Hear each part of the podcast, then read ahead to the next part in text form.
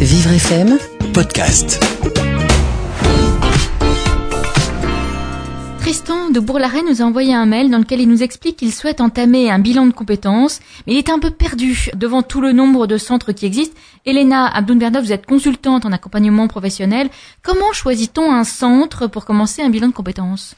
Alors, c'est vrai que euh, la dernière fois qu'on m'a donné des statistiques, je crois qu'on n'était pas loin de 500 centres sur l'île de France, Ouf, oui. ce qui représente quand même un nombre d'interlo- d'interlocuteurs potentiels totalement surréaliste.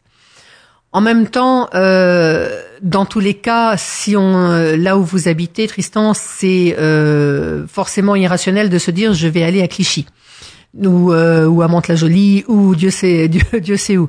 Donc en fait, en trouver déjà quelques-uns près de chez lui. Absolument. L'idée, c'est d'essayer de, vis- de viser, de, de sélectionner soit autour de son travail, puisque l'on peut avoir envie de le faire juste à la sortie de son travail, parce qu'on peut avoir aussi, si on travaille, je sais pas, à la défense et qu'on habite justement, c'est pour la Reine, Oui. euh, c'est quand même une petite distance.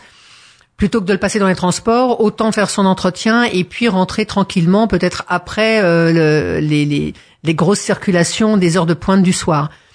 Par contre, on peut aussi avoir envie, après un, un rendez-vous qui en général dure pas loin de deux heures, enfin c'est deux heures, deux heures et demie, certains cabinets font des fois d'ailleurs beaucoup plus de temps, trois heures voire, euh, on n'a pas forcément envie, euh, une fois ces trois heures-là, qui, si on le fait en dehors de son temps de travail, viennent en plus d'une journée, on va pas forcément être prêt à refaire de la route avant de rentrer chez soi et on pourra apprécier d'être euh, le plus vite rentré possible.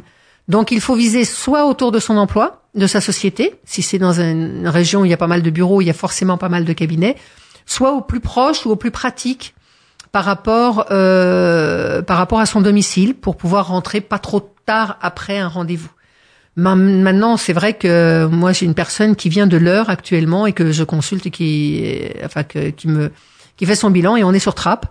Enfin, il a cherché des cabinets et il a voulu euh, vraiment s'arrêter à un endroit où euh, ça a tout à fait, on va dire, matché pour lui. On a eu une belle rencontre, un bel échange et il a eu envie qu'on travaille ensemble.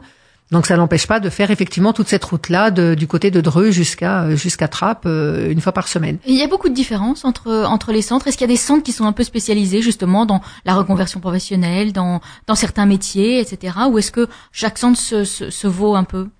Je connais pas tous les centres. Il est possible qu'il en existe des spécialisés. Par contre, pour la plupart, et notamment tous ceux que j'ai approchés ou avec lesquels j'ai travaillé, la plupart sont généralistes. Un bilan de compétences, travaillant sur les compétences, on va pas forcément travailler sur les métiers ou les domaines. Donc euh, c'est plutôt généraliste. En général, on a de toute façon des personnes très expertes dans leur euh, dans leur domaine et peut, on peut accompagner énormément de, de métiers ou de domaines différents. Merci beaucoup, Elena. Merci. Vivre FM, Podcast.